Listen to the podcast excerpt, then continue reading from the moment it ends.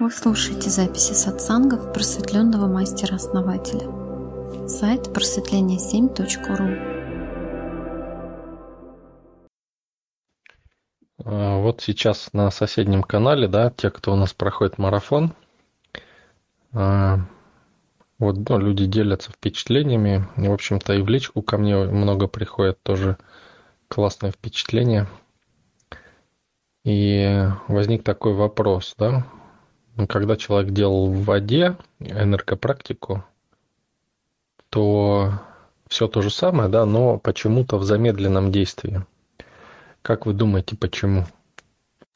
Как вы думаете, почему в воде а, энергопрактика, ну, течение энергии, да, замедлилось? Ну, стала медленнее выполняться практика.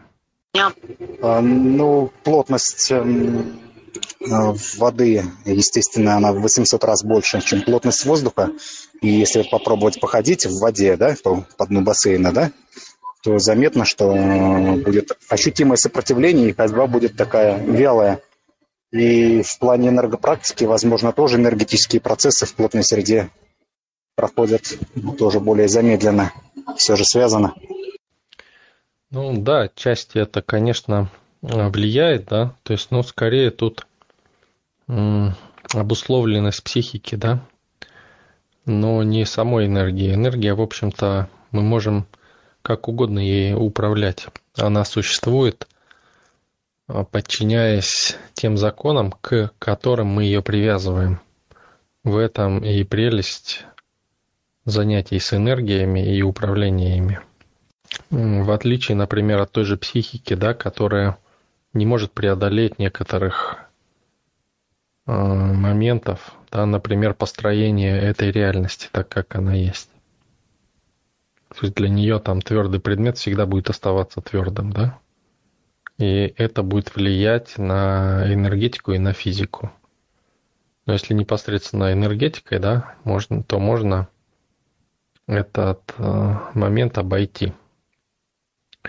Можно даже создавать а, такие вещи, что ну, как бы энергии проникать как будто нет препятствия вообще, в принципе. Но тут еще один момент есть помимо этого. Какой же? Вода является природным вампиром.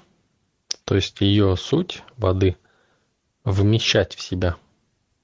И вода тоже насыщается энергией вот этой.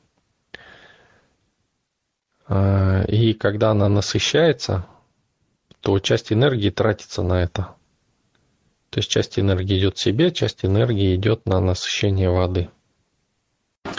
Я от некоторых практикующих, практикующих слышал э, такую информацию, что э, вот если в природных водоемах купаться, то утром и днем вода действительно будет забирать энергию, а если в воду заходить вечером, она человека уже будет насыщать, отдавать энергию.